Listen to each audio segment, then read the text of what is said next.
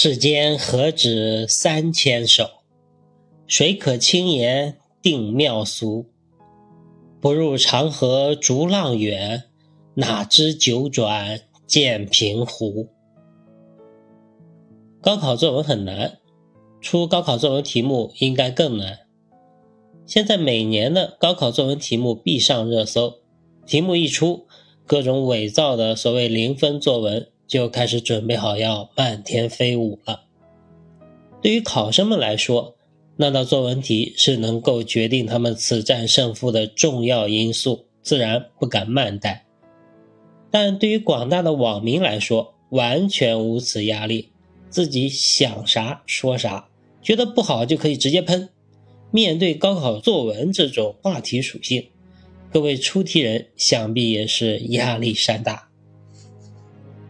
我这里说的是全国新高考一卷，一个关于围棋中本手、妙手、俗手的题目。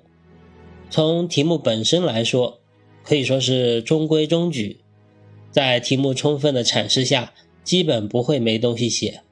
但是想写出彩可能会比较难，大多数考生应该会将其跟做人做事联系起来。无非是守住本手，争取妙手，避免俗手，搞个皆大欢喜。但是人生并非棋局，关于俗手妙手也无一定标准，关键是不可能在短时间内判断出来。我们看很多成功人士讲述自己的成功经历，都会讲到在选择之初不被理解、不被支持等等之类，在当时的环境下。他的选择就会被认为是俗手，但时间证明了这是妙手。然而，同时也有很多人在那个时候做出了相同的选择，但是又并没有成功。那这个选择到底是俗手还是妙手呢？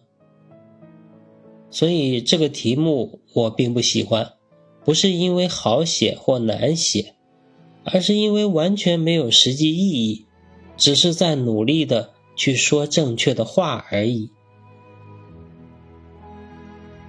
也说高考作文题，作者上下。世间何止三千首，谁可轻言定妙俗？不入长河逐浪远，哪知九转见平湖。感谢您的聆听，我是上下。